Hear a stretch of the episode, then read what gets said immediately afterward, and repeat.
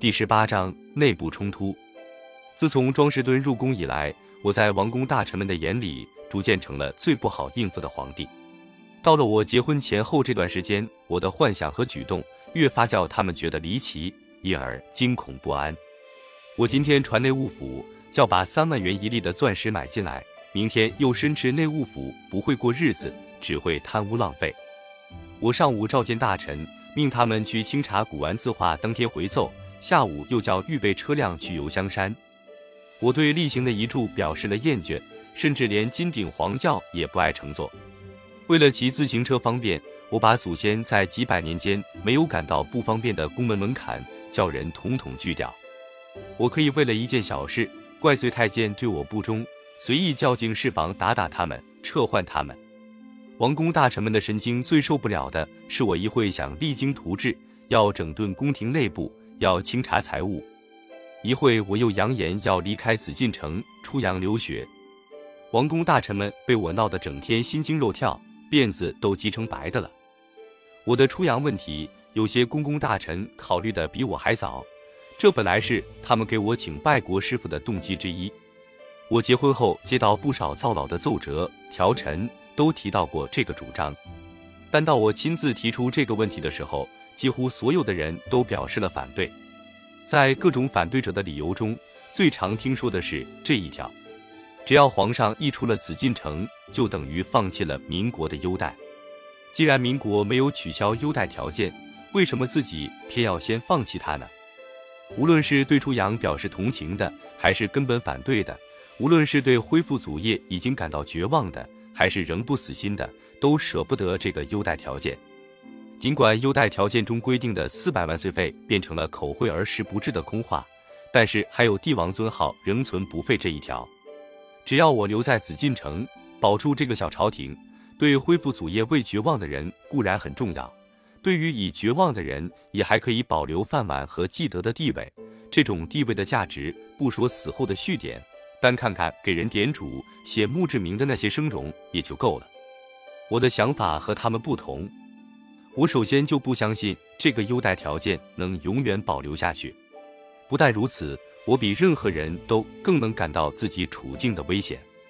自从新的内战又发生，张作霖败退出关，徐世昌下台，黎元洪重新上台，我就觉得危险突然逼近前来。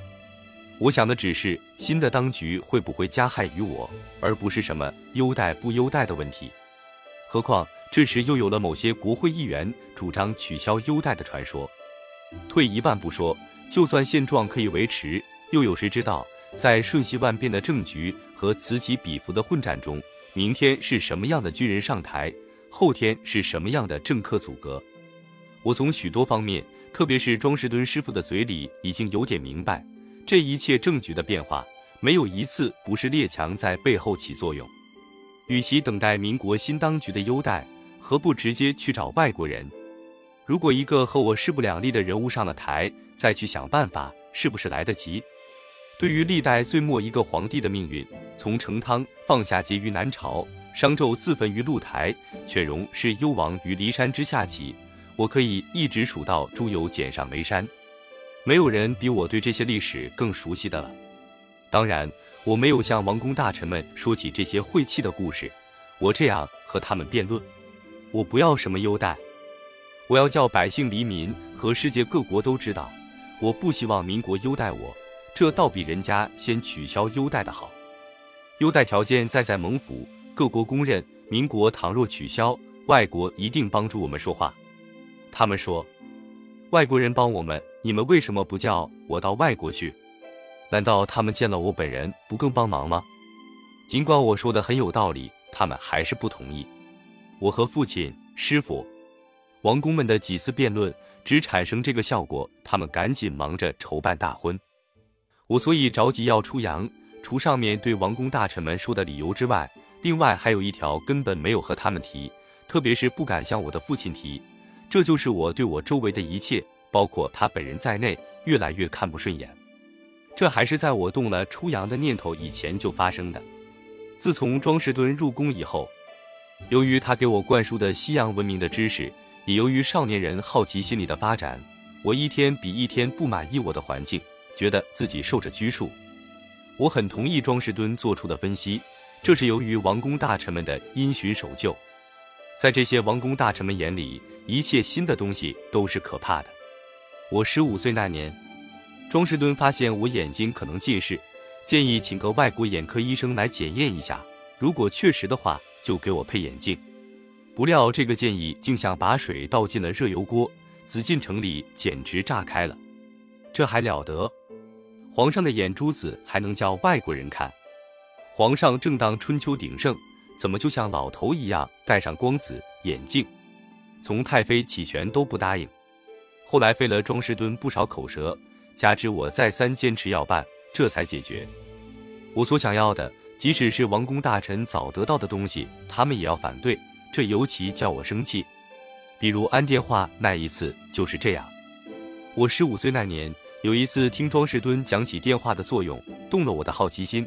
后来听土杰说，北府当时称我父亲住的地方里也有了这个玩意儿，我就叫内务府给我在养心殿里也安上一个。内务府大臣邵英听了我的吩咐，简直脸上变了色。不过他在我面前向丽没说过抵触的话，这了一声下去了。第二天，师傅们一齐向我劝导，这是组织向来没有的事，安上电话，什么人都可以跟皇上说话了，祖宗也没这样干过。这些西洋奇技淫巧，祖宗是不用的。我也有我的道理。宫里的自鸣钟、扬琴、电灯都是西洋玩意，组织里没有过。不是祖宗也用了吗？外界随意打电话，冒犯了天颜，那岂不有失尊严？外界的冒犯，我从报上也看了不少。眼睛看和耳朵听不是一样的吗？当时或者连师傅们也没明白，内务府请他们来劝架是什么用意。内务府最怕的并不是冒犯天颜，而是怕我经过电话和外界有了更多的接触，在我身边有了一个爱说话的庄士敦，特别是有了二十来种报纸，已经够他们受的了。打开当时的北京报纸，几乎每个月至少有一起清室内务府的辟谣声明，不是否认清室和某省当局或某要人的来往，就是否认清室最近又抵押或变卖了什么股。这些被否认的谣言十有九件确有其事，至少有一半是他们不想叫我知道的。有了那些报纸，加上一个庄士敦，早已弄得他们手忙脚乱。现在又要添上个电话，作为我和外界的第三道桥梁，岂不更是他们防不胜防？因此，他们使尽力气来反对。看师傅说不服我，又搬来了王爷。我父亲这时已经成了彻底的维持现状派。只要我老老实实住在紫禁城里，他每年照例拿到他的四万二千四百八十两碎银，便一切满足。因此，他是最容易受内务府摆布的人。但是，这位内务府的支持者并没有内务府所希望的那种口才。他除重复了师傅们的话以外，没有任何新的理由来说服我，而且叫我一句话便问的答不上来了。王爷府上不是早安上电话了吗？那是，那是。可是，可是跟皇帝并不一样。这件事还是过两天再说吧。我想起他的辫子比我剪得早，电话先安上了。不让我买汽车，而他却买了，我心里很不满意。皇帝怎么不一样？我就连这点自由也没有。不行，我就是要安。我回头叫太监传内务府，今天就给我安电话。好，好。我父亲连忙点头。好，好，那就安。电话安上了，又出了新的麻烦。随着电话机，电话局送来了一个电话本，我高兴极了，翻着电话本，想利用电话玩一玩。我看到了京剧名演员杨小楼的电话号码，对话筒叫了号。一听到对方回答的声音，我就学着京剧里的道白腔调念道：“来者可是杨小楼？”呵，我听到对方哈哈大笑的声音，问：“您是谁？”呵，哈哈。不等他说完，我就把电话挂上了，真是开心极了。接着，我又给一个叫徐狗子的杂技演员开了同样的玩笑，又给东兴楼饭庄打电话，冒充一个什么住宅，叫他们送一桌上等酒席。这样玩了一阵，我忽然想起庄士敦刚提到的胡适博士，想听听这位匹克尼克来江边的作者用什么调说话，又叫了他的号码。巧得很，正是他本人接电话。我说：“你是胡博士呵，好极了。你猜我是谁？你是谁呵？怎么我听不出来呢？哈哈，甭猜了，我说吧，我是宣统啊。宣统，是皇上。对了，我是皇上。你说话我听见了，我还不知道你是什么样。你有空到宫里来，叫我瞅瞅吧。我这无心的玩笑，真把他给引来了。据庄士敦说。”胡适为了证实这个电话，特意找过了庄士敦，他没想到真是皇上打的电话，他连忙向庄士敦打听了进宫的规矩，明白了我并不叫他磕头，我这皇上脾气还好，他就来了。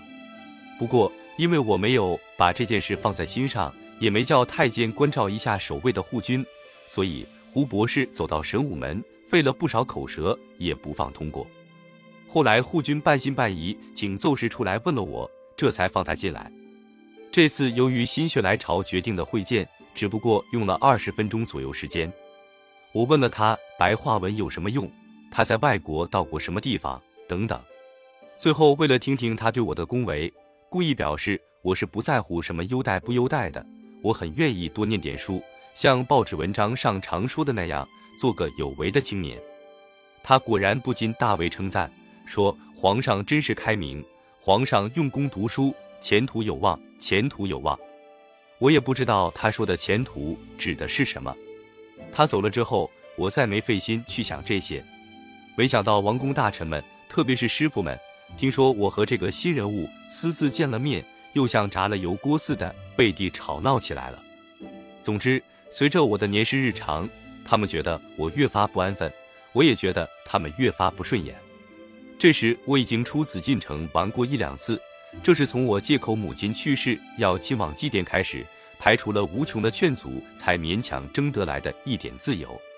这点自由刺激了我的胃口，我越发感到这些喜欢大惊小怪的人物迂腐不堪。到民国十一年的夏季，上面说的几件事所积下的气氛，便促成了我下决心出洋的又一股劲头。我和王公大臣们的冲突。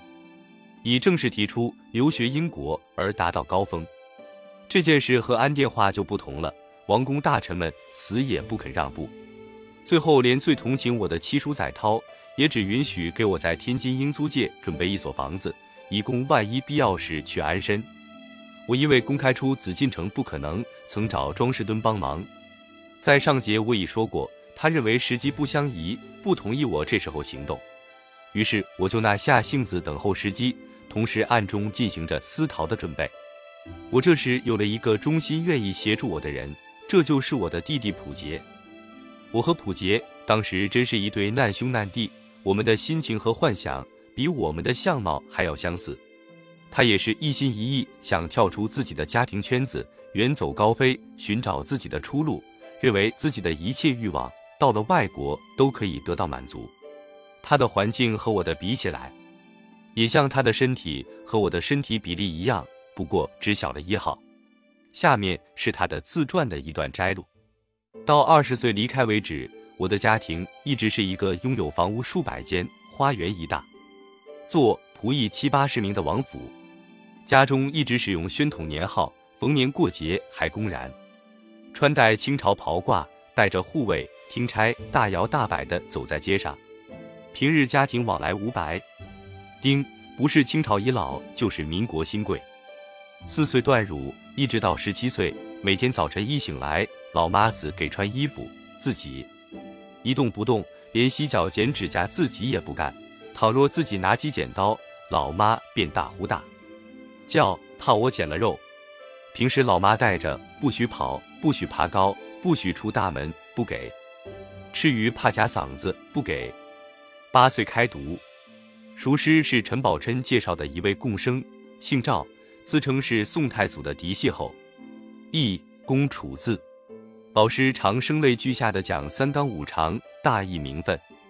十三四岁，老师开始骂民国，称革命党人无父无君，说中国除非定于一才有救，军阀混战是由于群龙无首，激发我恢复祖业，以天下为己任的志气。英国灭了印度，印度王侯至今世袭不断。日本吞并朝鲜，李王一家现在也仍是殿下。父亲常和我这样念叨。母亲死前对我说：“你长大后好好帮助你哥哥，无论如何不可忘记你，是爱新觉罗的子孙，这样你才对得起我。”时常听说满族到处受排斥，皇族改姓金，瓜尔家世改姓关，不然就找不到职业。听到这些，心中充满了仇恨。十四五岁时，祖母和父亲叫我把思绪几千元存到银行吃息钱，自己研究，结果还是送外国银行好。虽然息钱太低，可是保险。十四岁起入宫伴读，普杰比我小一岁，对外面的社会知识比我丰富。最重要的是，他能在外面活动，只要借口进宫，就可以骗过家里了。我们行动的第一步是筹备经费，方法是把宫里最值钱的字画和古籍，以我赏赐普杰为名运出宫外，存到天津英租界的房子里去。普杰每天下学回家必带走一个大包袱，这样的盗月活动几乎一天不断的干了半年多的时间。运出的字画古籍都是出类拔萃、精中取精的珍品，因为那时正值内务府大臣和师傅们清点字画。我就从他们选出的最上品中挑最好的拿。我记得的有王羲之、王献之父子的墨迹《曹娥碑》《二谢帖》，有钟繇、曾怀素、欧阳询、宋高宗、米芾、赵孟頫、董其昌等人的真迹，有司马光的《资治通鉴》的原稿，有唐王维的人物，宋马远和夏圭以及马林等人画的《长江万里图》，张择端的《清明上河图》。还有阎立本、宋徽宗等人的作品。古版书籍方面，乾清宫西昭仁殿的全部宋版明版书的真本都被我们盗运走了。运出的总数大约有一千多件手卷字画，二百多种挂轴和册页，二百种上下的宋版书。民国十三年我出宫后，清室善后委员会在点查玉庆宫的时候，发现了赏土节单，复印公布，其中说赏土节的东西皆属琳琅秘籍。漂系精品，天禄书目所载，宝级三边所收，则其精华大都移运宫外，这是一点不错的。这批东西一到天津，后来卖了几十件。伪满成立后，日本关东军参谋吉冈安直又把这些珍品全部运到了东北。日本投降后，就不知下文了。我们的第二步计划是秘密逃出紫禁城，只要我自己出了城，进到外国公使馆。就算数已成舟，不管是王公大臣还是民国当局，就全没有办法了。这是几年来的民国历史给了我们的一个最有用的知识。更重要的是，我的庄士敦师傅给我想出了更具体的办法。他叫我先和公使团的首席公使荷兰的欧登科联络好，好使他事先有所准备。庄师傅给我出这个主意已是民国十二年的二月了。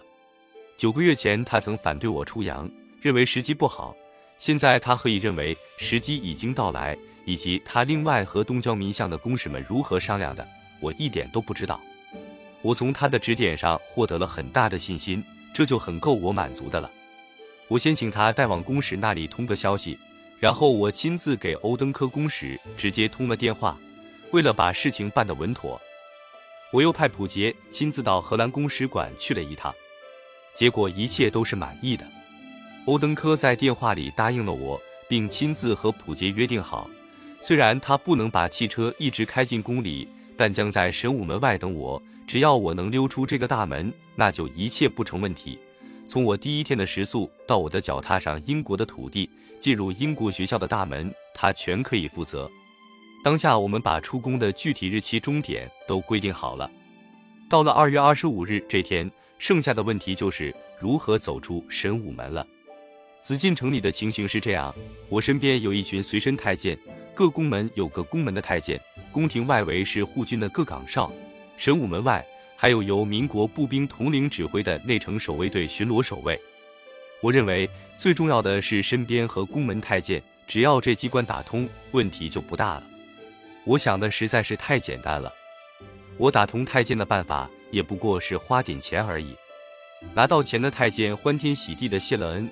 我就认为万事俱备，谁知在预定时间前一小时，不知是哪个收了钱的太监报至了内务府。我还没走出养心殿，就听说王爷传下令来，叫各宫门一律断绝出入，紫禁城全部进入戒严状态。我和普杰一听这消息，坐在养心殿里，全傻了眼。过了不大功夫，我父亲气急败坏的来了。听听听，听说皇上要要要走，看他这副狼狈的样子，做错事的倒好像是他，我忍不住笑起来了。没有那么回事，我止住了笑说：“这可不好。”这可怎么好？没那回事。我父亲疑心的瞅瞅普杰，普杰吓得低下了头。没有那事儿。我还这样说。父亲嘟嘟囔囔说了几句，然后领走了我的同谋犯。他们走了，我把御前太监叫来追问是谁说出去的。我非要把谢底的打个半死不可。可是我没办法问出来这件事，又不能叫净室房去查，只好一个人生闷气。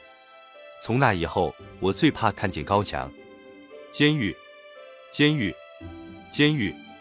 我站在堆秀山上望着城墙，常常这么念叨：民国和我过不去还有可说，王公大臣、内务府也和我过不去，真是岂有此理！我为了城外的祖业江山才要跑出去的，你们为了什么呢？最坏的是内务府，这准是他们把王爷弄来的。第二天见了庄士敦。我向他发了一顿牢骚，他安慰了我几句，说不如暂时不去想这些，还是现实一些，先把紫禁城整顿整顿。新来的郑孝胥是个很有为的人，他说郑很有抱负，不妨听听他对整顿的想法。我心中又燃起另一种希望，既然紫禁城外祖业不能恢复，就先整顿城里的财产吧。我对庄师傅的建议非常满意。我那时万想不到，他后来在他那本书里写到这次逃亡时，竟然把自己说成了毫无干系，而且还是个反对者呢。